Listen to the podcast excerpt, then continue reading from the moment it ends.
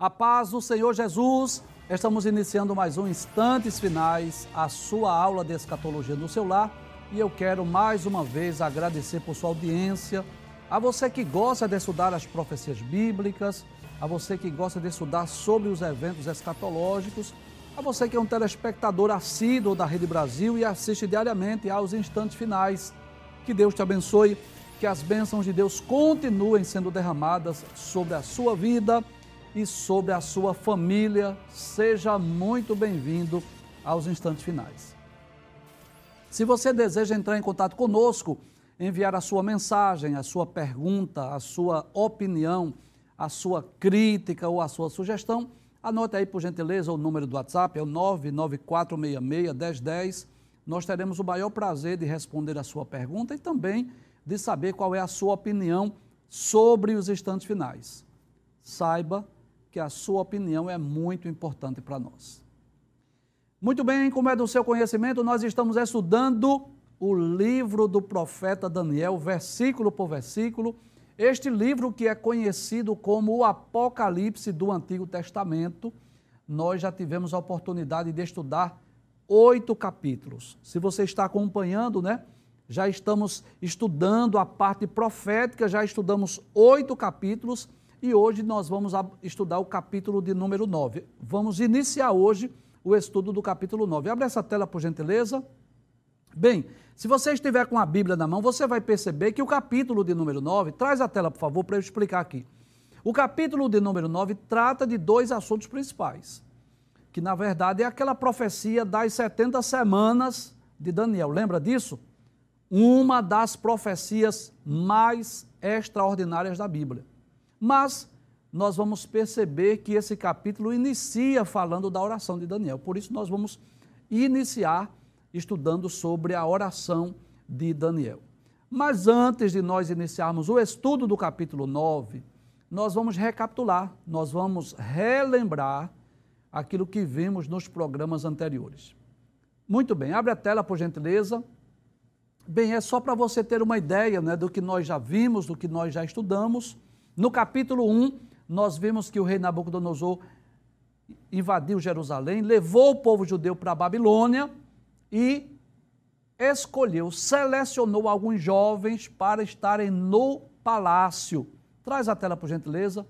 Dentre os jovens que foram escolhidos para estar no palácio estava Daniel, Sadraque, Mesaque e Abednego.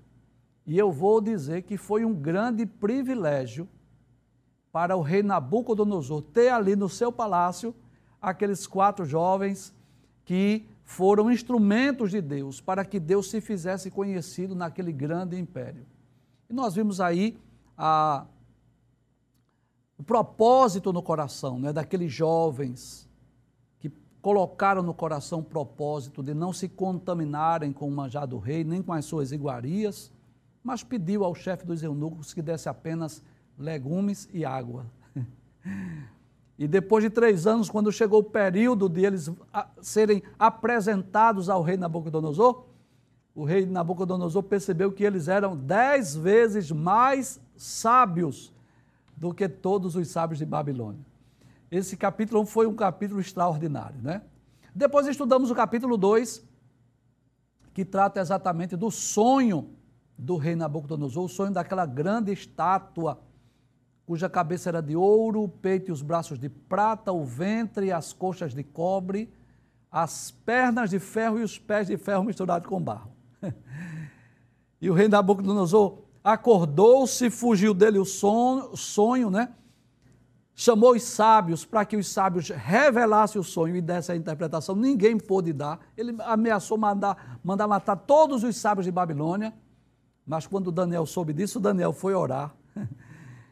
E Deus deu a Daniel a revelação e a interpretação do sonho, e Daniel aparece, né, comparece agora à presença do rei Nabucodonosor para trazer a revelação e a interpretação deste sonho profético que nós já estudamos aqui. No capítulo 3, foi a ocasião que o rei Nabucodonosor mandou erguer uma estátua lá no campo de Dura, uma estátua de mais ou menos 30 metros de altura, mais ou menos 3 metros de largura, e o rei Nabucodonosor deu uma ordem que quando se ouvisse o som dos instrumentos, todos deveriam se curvar, deveriam se prostrar, mas Sadraque, Mesaque e Abednego não se curvaram, não se prostraram, foram denunciados. O rei mandou chamá-lo, perguntou: é de propósito que vocês não, não servem aos meus deuses, nem a estátua de ouro que vocês, vocês adoram? E os jovens disseram assim: olha, rei, nós não precisamos falar sobre esse negócio. Porque o rei Nabucodonosor ameaçou lançá-los lá na fornalha. E eles disseram assim: se Deus quiser livrar, ele livra. Se ele não quiser, nós vamos morrer, mas não vamos nos prostrar. E você já sabe a história. O rei Nabucodonosor mandou aquecer a, fornalha sete vezes mais. Estava tão quente aquela fornalha que os homens que foram levar os jovens hebreus, eles morreram por conta da, do, do calor. E o que acontece?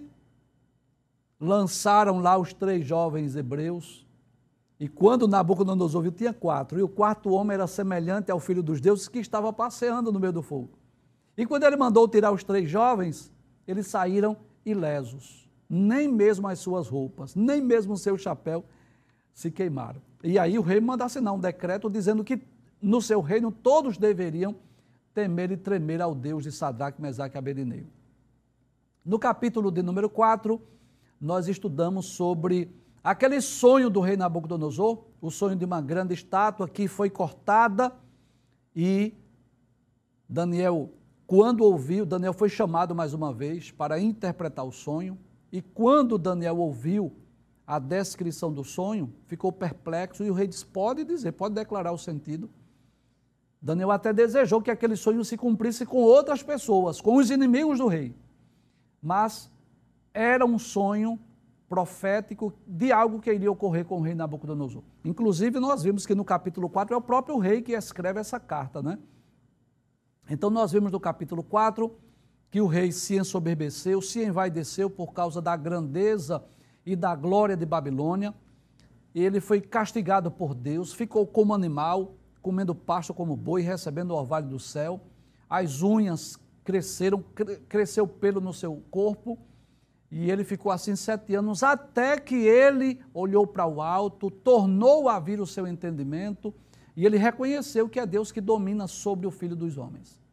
E quando ele se humilhou e reconheceu a soberania de Deus, ele foi restituído ao seu trono.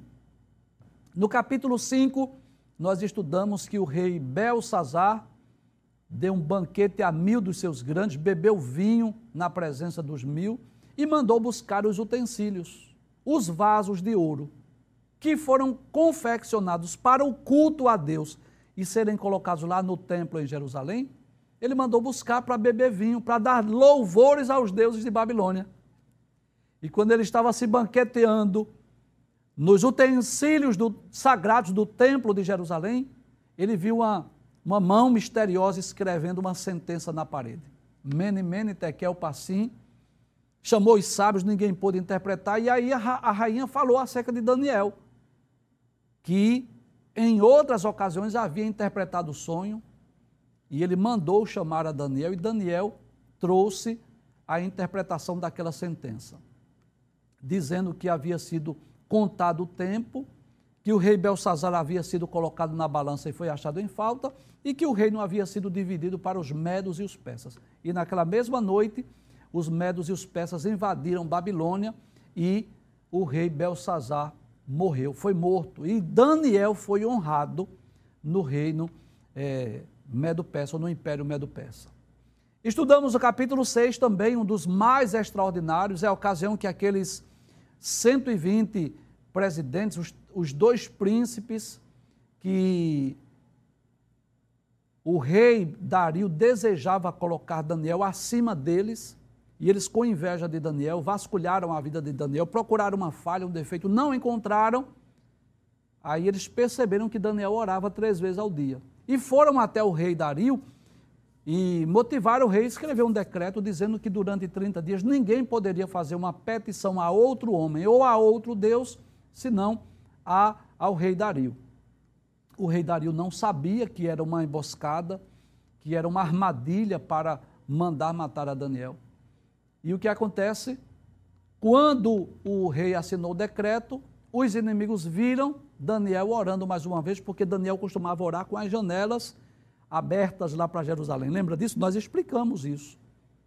O povo judeu é um povo patriota que ama a sua pátria, ama a sua terra. E eles viram, denunciaram ao rei. O rei lamentou muito, ficou muito triste, mas não pôde fazer nada, porque era a lei dos medos e dos persas.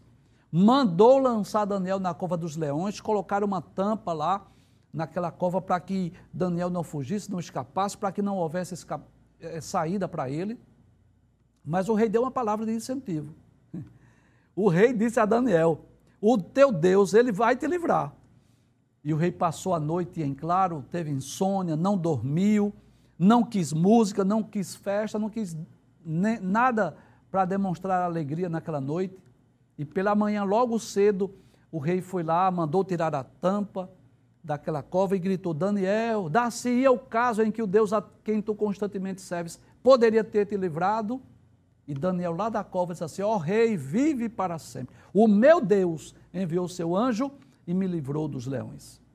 E nós vimos, não foi que Deus mandou, mas foi uma atitude do rei Dario, que ele mandou lançar na cova dos leões os inimigos de Daniel, os príncipes, os presidentes, inclusive suas mulheres, seus filhos, que foram lançados. E à medida que eles eles nem caíram na cova, já foram sendo estraçalhados pelos leões famintos.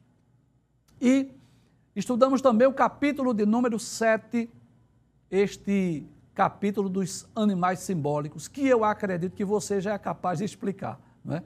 Acredito que você já, já é capaz de explicar. Abre a tela mais uma vez para os irmãos verem aí o capítulo 7 aí, é, as visões de Daniel. E você sabe, existe uma linha aí divisória. Os seis primeiros capítulos são capítulos históricos, os de 1 a 6, né? e dos 7 a 12 são capítulos proféticos. Pode trazer a tela. Então, no capítulo 7 é Daniel que tem os sonhos, e ele sonha com esses quatro animais: o leão com asas de águia, o urso com três costelas entre os dentes, o leopardo com quatro cabeças e quatro asas, e o animal terrível, espantoso e muito forte que tinha dez pontas ou dez chifres. Nós já explicamos que esses animais falam de, de impérios, grandes impérios. O leão representa a Babilônia, o urso representa o Império Medo-Persa, o leopardo representa o Império Grego e o animal terrível, espantoso e muito forte representa Roma e os chifres representam o governo do anticristo.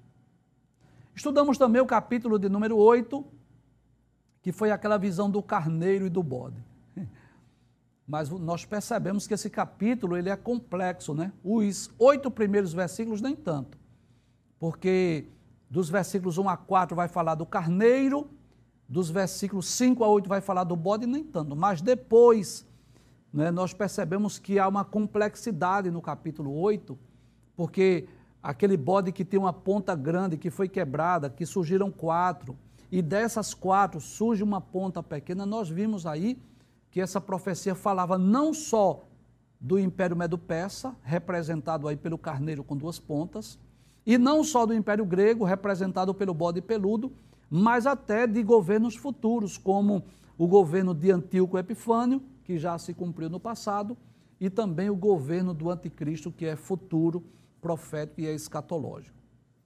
Hoje, nós vamos dar início ao estudo do capítulo de número 9, que o tema principal deste capítulo é. Traz a tela, por favor, ainda, ainda não vou explicar o versículo 1. Muito bem. O tema principal é as 70 semanas de Daniel. Inclusive, volta a tela dos 12 capítulos, por gentileza. Abre essa tela, por favor.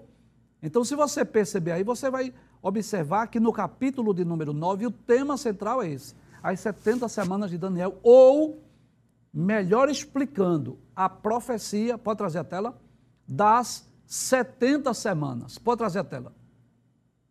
Mas observe algo interessante. A profecia das 70 semanas, na verdade, está só nos versículos 24 a 27.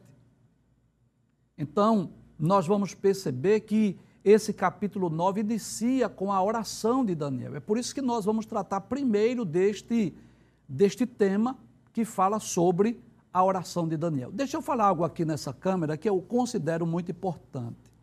Você vai perceber na sua Bíblia que os primeiros versículos desse capítulo trata da oração de Daniel.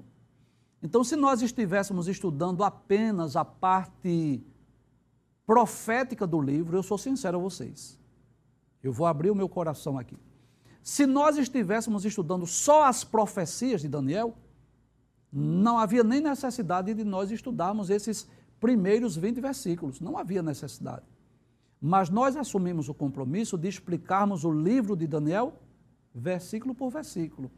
E é por isso que nós estamos estudando não só a parte profética, mas a parte histórica. Lembra dos seis primeiros capítulos que nós estudamos? Então, os seis primeiros capítulos, embora não tenha muito conteúdo profético, mas nós estudamos. E eu quero crer que o Espírito Santo de Deus esteve falando ao seu coração como esteve falando ao meu coração. Embora que nós já tenhamos lido e estudado este livro em outras ocasiões, mas à medida que nós vamos relendo, estudando, né, nós vamos descobrindo coisas novas. Porque a Bíblia ela é simplesmente um livro inesgotável. Né? Então é por essa razão que nós não vamos estudar somente os versículos 24 a 27 do capítulo 9, que trata do assunto mais importante deste capítulo, que é a profecia das 70 semanas, que eu torno a dizer uma das profecias mais extraordinárias da Bíblia, e você vai entender por isso. Existem períodos de cumprimento específico que são determinados por Deus, o que não é muito comum nas profecias. Mas nessa oração de Daniel, nesses primeiros 20 versículos aproximadamente, nós vamos extrair muitas lições para as nossas vidas. Há muitos detalhes, há muitas informações nesta oração de Daniel que nós podemos conhecer não só as palavras da oração de Daniel, mas também o contexto histórico. E na medida do possível, nós vamos estudar, nós vamos estar lendo vários textos. Eu quero lhe convidar para você estar com a sua Bíblia, lendo os textos, lendo as referências para nós estarmos aprendendo sobre muitos temas e muitas lições que podemos extrair desta oração de Daniel. Então, vamos dar início, capítulo de número 9, versículo 1. Pode abrir a tela, por gentileza. Olha o que o texto diz. No primeiro ano de Dario, filho de Assuero. Pode trazer a tela, já, já daqui a pouco eu dou continuidade. Então você vai perceber que Dario foi aquele rei que sucedeu a Babilônia. Foi ele que sucedeu, por exemplo, o rei Belsazar. Isso era mais ou menos o ano 538 antes de Cristo. Então você vai perceber no, no próprio livro de Daniel, no capítulo de número 5, versículo de número 31, só para relembrar, é, o capítulo 5 é aquele capítulo que fala do rei Belsazar aquela sentença escrita na parede. Aquela ocasião que o rei Belsazar profanou os utensílios da casa de Deus. E o que foi que aconteceu? Naquela mesma noite, a Babilônia foi invadida pelos medos e pelos persas. Quer ver? Abra sua Bíblia. Daniel capítulo 5, versículo de número 30. Naquela mesma noite foi morto Belsazar, rei dos caldeus.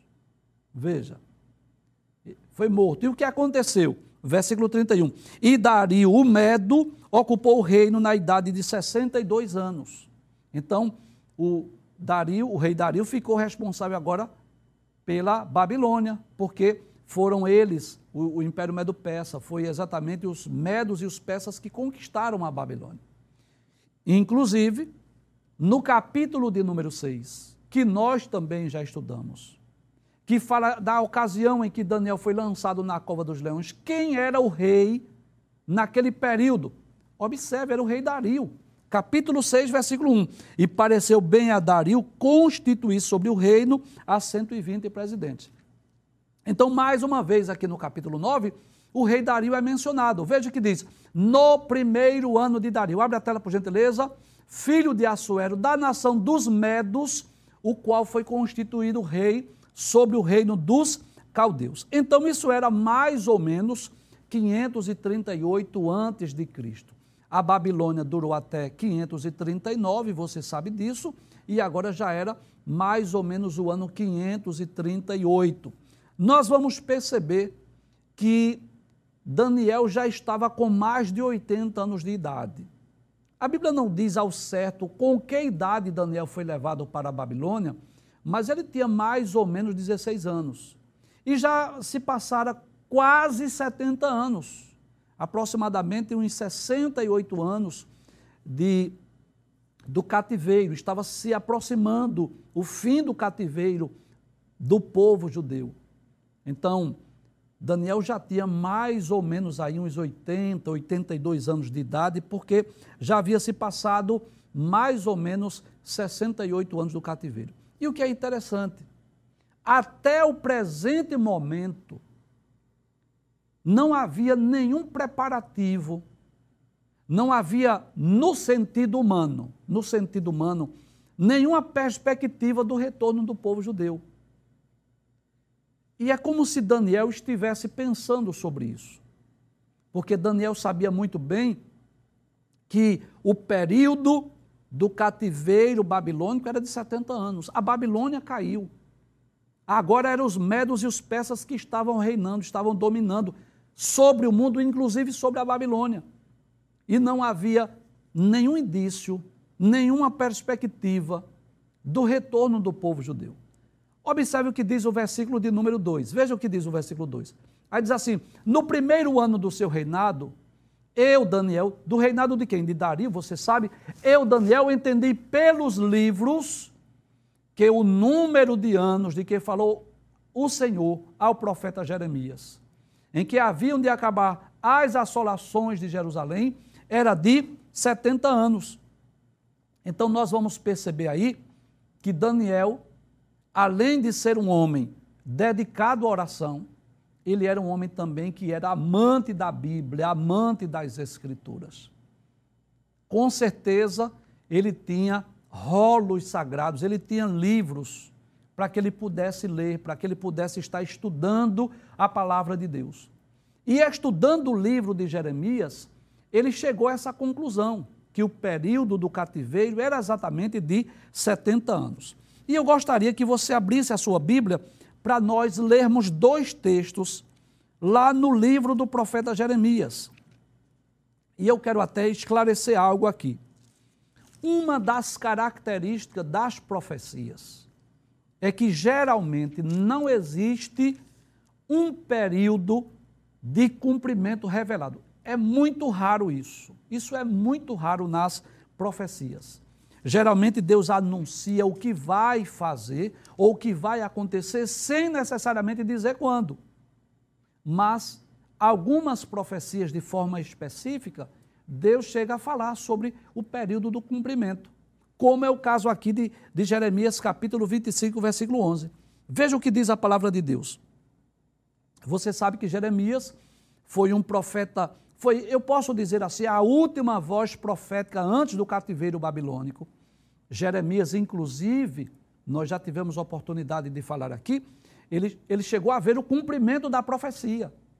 Ele chegou a ver quando Jerusalém foi invadida.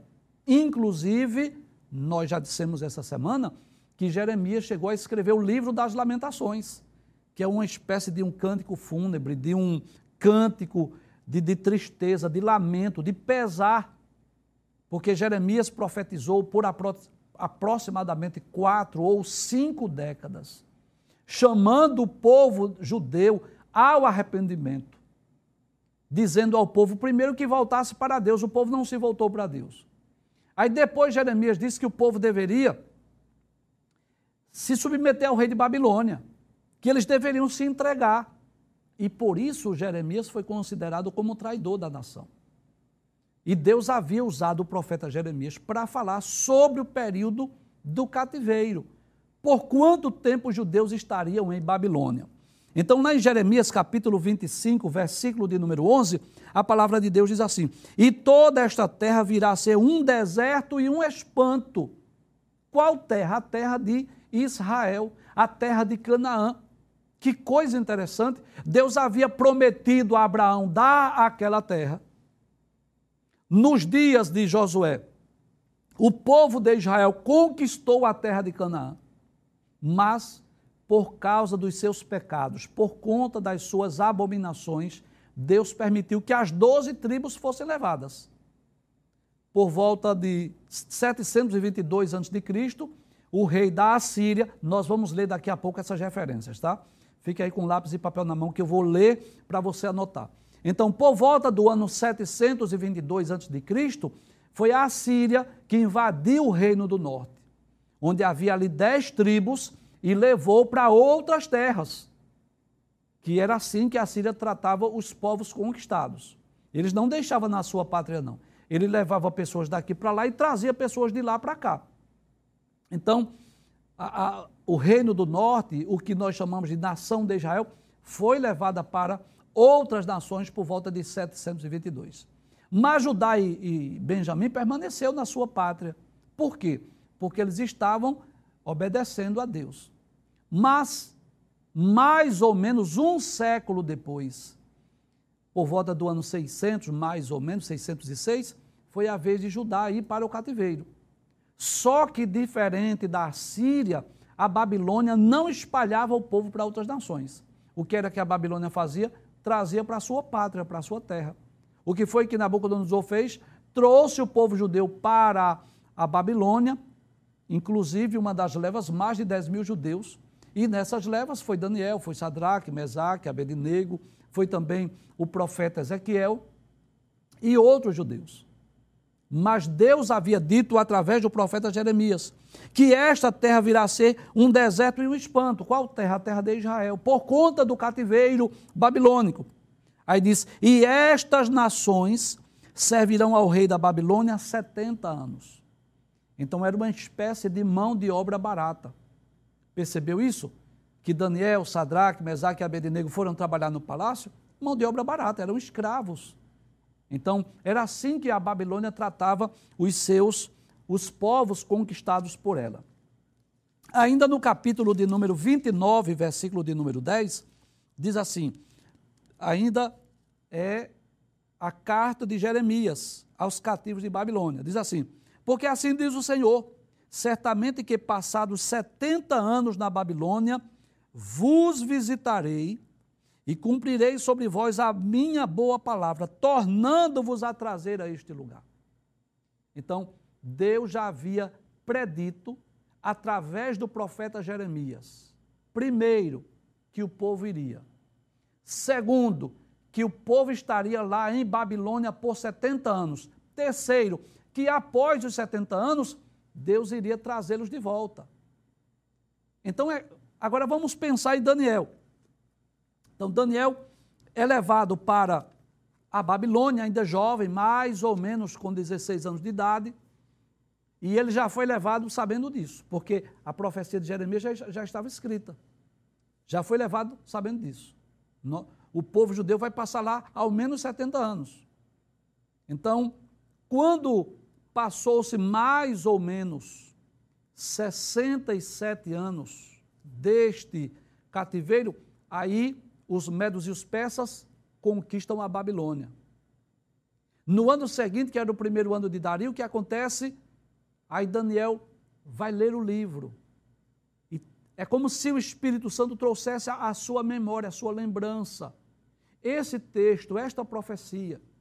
E é como se Daniel estivesse pensando, não há nenhum preparativo aqui, não há nenhuma expectativa de retorno. Mas está escrito na profecia.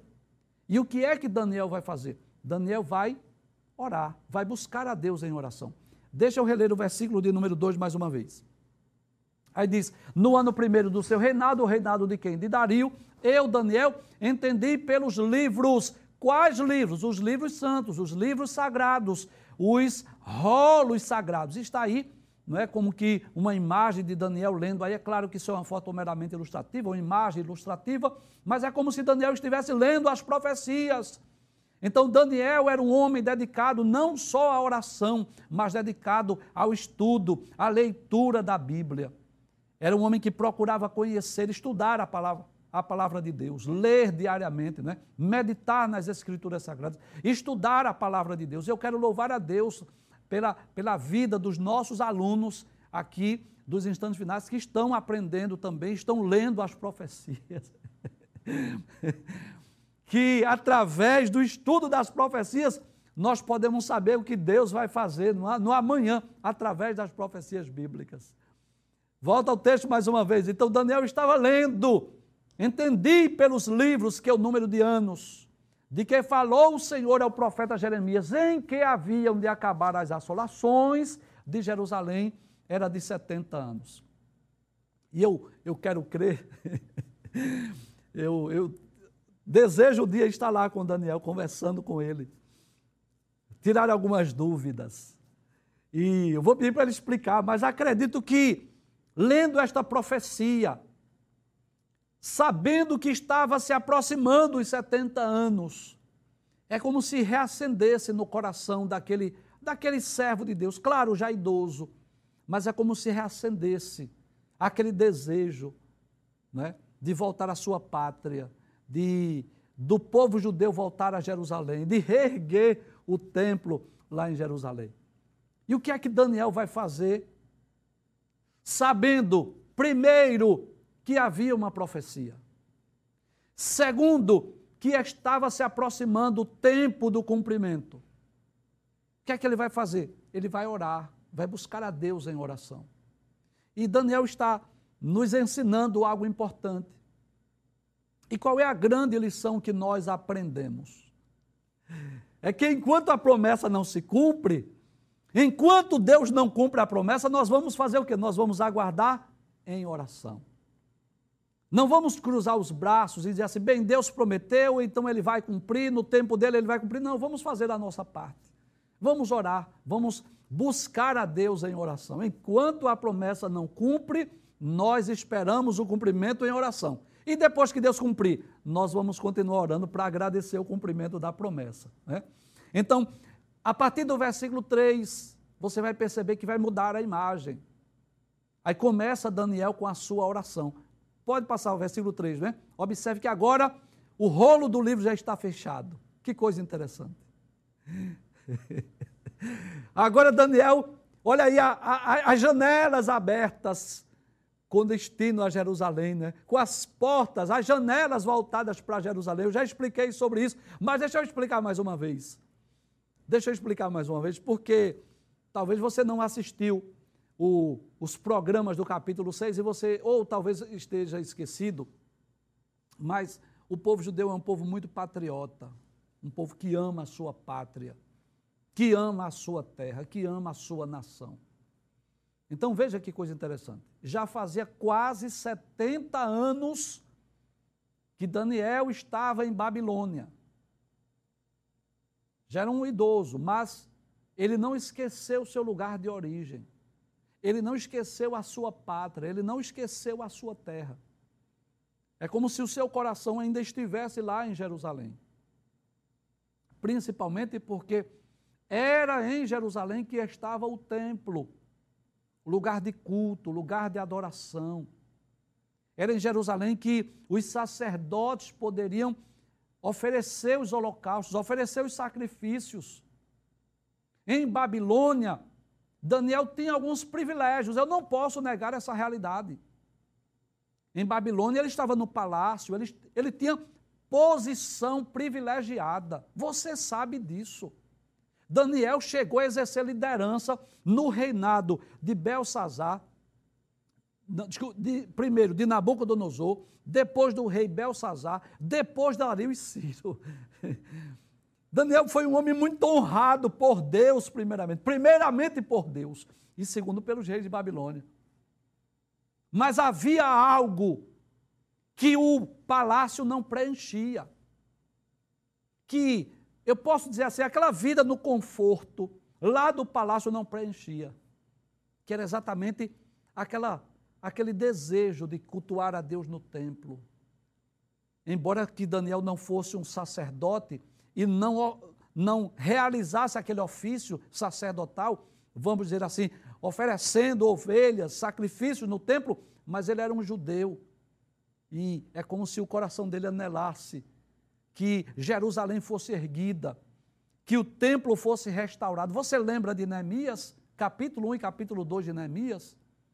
Que Neemias também, tal qual Daniel, claro que é um espaço de tempo de de quase 100 anos de um para o outro, de aproximadamente 100 anos de um para o outro, é melhor dizer assim, mas é, Neemias estava também lá no palácio, servindo lá ao rei Assuero. E o que acontece? Nós vamos perceber que o rei percebeu ele triste. Por que ele estava triste? Porque quando ele soube, quando Anani trouxe as informações acerca de Jerusalém, que o, os muros de Jerusalém estavam fendidos, que as portas estavam queimadas a fogo, ele começou a orar, começou a jejuar. É, deixa eu, deixa, é, capítulos 1 e capítulo de número 2, é o rei Artaxerxes mesmo. O rei Artaxerxes. Então o que acontece? Quando, quando Neemias soube que os muros de Jerusalém estavam fendidos, que as portas estavam queimadas a fogo, ele começou a lamentar, a orar, a chorar, buscar a Deus com jejum, com choro, com pranto. E por quê? Porque o coração dele também estava lá em Jerusalém. Estava lá, ele chega a dizer assim: a cidade do sepulcro dos meus pais. Então, isso é uma característica do povo judeu. É por isso que nessa imagem aí do capítulo 3 em diante, você vai perceber Daniel orando, e é como se essa janela estivesse aberta lá para as bandas de Jerusalém. Abre a tela, por gentileza, capítulo 9, versículo 3. Aí diz assim: E eu dirigi o meu rosto ao Senhor Deus. Você sabe disso, né? Que Daniel era um homem de oração. Para o buscar com oração e rogos, e jejum, e pano de saco e cinza. Então você sabe, nós já estudamos o capítulo 6, e lá em Daniel, capítulo 6, versículo 10, que é um dos principais textos desse livro, diz assim: Daniel, pois, quando soube que a escritura estava assinada, entrou em sua casa. Ora, havia no seu quarto janelas abertas para as bandas de Jerusalém. E três vezes no dia se punha de joelhos e orava e dava graças diante do seu Deus, como também antes costumava fazer. Então Daniel era um homem de oração. Então, ele já tinha o hábito de orar, já tinha o costume de orar três vezes ao dia. E agora, diante da leitura do livro, diante da leitura dos rolos sagrados, quando ele lê o livro de Jeremias e ele entende, é como se ele pensasse: o período do cativeiro é 70 anos. Nós já estamos nos aproximando, eu não estou vendo nenhum preparativo. O que é que eu vou fazer? Eu vou fazer aqui uma, uma longínqua oração. E o que é que o texto nos ensina? Que ele orou, abre o texto. Eu dirigi o meu rosto ao Senhor Deus. Observe que a oração dele, primeiro é dirigida ao Deus Todo-Poderoso, né? Primeiro ele dirige a sua oração, é direcionada ao Senhor Deus Todo-Poderoso. Ele diz para buscar com oração. O que é oração? Oração é diálogo com Deus. Traz a tela, por gentileza. É através da oração que nós vamos adquirindo comunhão, experiência com Deus. Você sabe disso. Que o propósito da oração não é apenas buscar bênçãos, buscar vitórias. Sabe por quê? Porque se fosse só pedir bênçãos a Deus, quando estivesse tudo bem na nossa vida, nós não precisaríamos orar. Mas a oração fala de comunhão, fala de diálogo, fala de experiência, fala de intimidade. A oração é diálogo, é conversa do, do filho com o pai, do servo com o Senhor, do homem com o seu Deus. E é uma atitude que agrada a Deus. Deus se agrada de nós quando nós o buscamos através da oração. A oração é uma das armas mais poderosas que o cristão, que o servo de Deus pode desfrutar, pode usufruir, pode utilizar.